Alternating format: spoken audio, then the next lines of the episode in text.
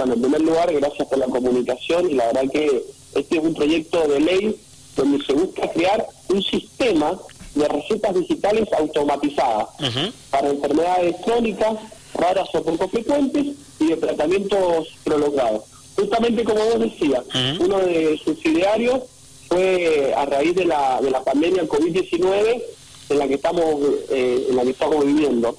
Lo que se logra lo que se intenta con este proyecto es algo muy importante, la descapitalización, sobre todo tanto que hablamos de nuestro medio ambiente, terminar con el papel. Por otro lado, un aporte que, buscamos con este proyecto es que es evitar el contacto permanente con los médicos. ¿Por qué? Porque muchas veces la única finalidad de los pacientes es ir en busca de una receta.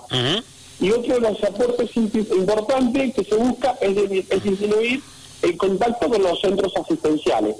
Eh, con esto que vamos a, lograr mayor eficiencia y eficacia en el sistema de salud para todas las personas que padecen enfermedades crónicas, tratamientos prolongados, raras o poco frecuentes.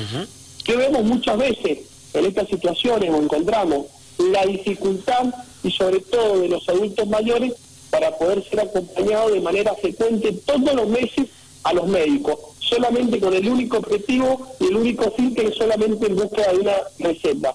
Lo que nosotros que tenemos que lograr, o el Estado que tiene que lograr, un sistema más eficiente para el paciente. ¿Cómo, eh, ¿cómo, cómo sería el mecanismo? este Ahí, ahí, quería llegar, el mecanismo, eh, importante tu pregunta, eh, para poder llevar la, la emisión de recetas automatizadas, hace falta tres cosas. Sí. Una que es una plataforma de recetas digitales automáticas. En segundo lugar, otra plataforma que contenga la historia clínica de los pacientes. Y por un, una tercera, un tercer objetivo de este proyecto, o sea, que se, se necesita en la, en la firma digital encriptada para los profesionales. Estamos hablando de los médicos. Sí. Con, esta, con estas tres plataformas funcionando, vamos a lograr un sistema de salud integrado. Eh, muchas preguntas a veces que, algunos oyente que puede hacer o que mm. me, lo preguntan es si no hay que ir más al, al, médico, no, error, siempre hay que ir. Y justamente también lo tenemos en, el proyecto, que, que, la receta va a tener un tiempo, la receta va a ser automática por un tiempo determinado. Una vez que el médico, lo que eh, al paciente, el médico le va, le va a agregar al paciente eh, eh, dentro de la plataforma las historias clínicas entonces, las recetas digitales, por ejemplo, por dolencias crónicas, serán emitidas de manera automática con una frecuencia no inferior a los seis meses. En el caso de las recetas digitales van a ser emitidas por tratamientos prolongados, serán emitidas con una frecuencia no inferior a los tres meses. Y en el caso de las enfermedades raras o poco frecuentes, serán emitidas con una frecuencia no inferior a los seis meses. Entonces, lo que logramos con este proyecto es mayor actualización en el sistema, una mayor eh, mayor eficiencia y eficacia para, para el paciente, la despapelización, cuando hablamos también que esto ayuda al medio ambiente, y que bueno, darle soluciones en la vida diaria a los, a los ciudadanos. ¿Qué, ¿Qué, va a pasar en la realidad cuando el paciente se enfrente a la farmacia, que en definitiva es donde va a buscar el medicamento? La farmacia también tiene que estar inscripta, eh, el acceso me imagino también a este tipo de plataforma, ¿no? Claro, justamente el sistema está, de hecho este proyecto lo trabajé con el, con el Colegio Farmacéutico de la provincia. Ah, ahí está. Lo, hemos, trabajado en conjunto, sí, claro, por supuesto, y bueno, eh, lo hemos trabajado en conjunto. La verdad que un proyecto de, de, esta magnitud no se puede hacer uno solo, sino donde tienen que estar todas las partes. La primera parte es el paciente que va al médico, donde el médico va a tener que tener una firma digital encriptada, esto es para que sea una firma que sea violable. Sí. sea, después, una vez que el médico va, después el paciente va a ir a la farmacia a buscar ese medicamento, ese medicamento le va a durar al paciente de acuerdo a la a la plataforma de la historia clínica, donde va a ser tres meses o seis meses, eh, eso le va a durar y el paciente una vez que vaya a la farmacia, en la farmacia no va a hacer falta ir todos los meses eh, al médico, directamente a la farmacia, busca su medicamento y se lo lleva.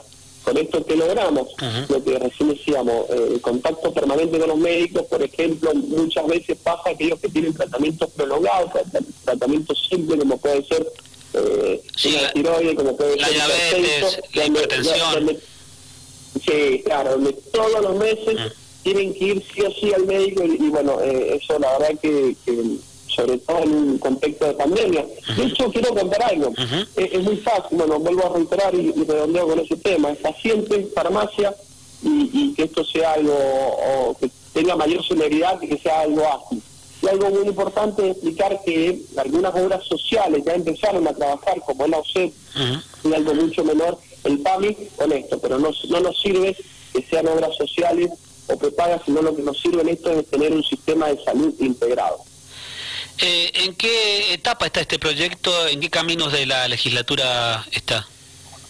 Bueno, hoy se encuentra en legislación de asuntos constitucionales, eh, se encuentra en esa etapa y esperemos que, a, lo, largo del año pueda tener media sanción y pueda pasar al Senado provincial.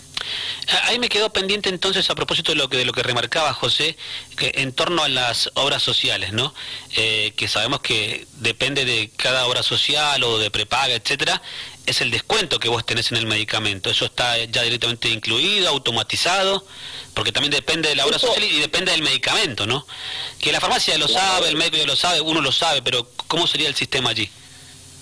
El sistema es, eh, a ver, eh, cuando el descuento, uno cuando va a la farmacia le hacen el descuento por el medicamento, eh, va a seguir de la misma manera, pero de manera automática. no va a hacer falta, digamos, o lo mismo que pasa hoy en día, pero nada más que de manera automatizada. O sea, no va a haber ningún cambio en eso. porque eso no lo hace el médico, sino lo hace directamente la farmacia con las obras sociales y eso se va a manejar se va a manejar de la misma manera, porque el paciente va a tener que seguir yendo a la farmacia a buscar sus medicamentos. Lo que va, lo que se va a suprimir con esto es ir permanentemente a los centros esenciales de salud o a las clínicas privadas. Eh, bueno, lo que se va a dar es mayor celeridad y, bueno, una ayuda grande para todas aquellas personas que tengan enfermedades prolongadas, raras o poco frecuentes.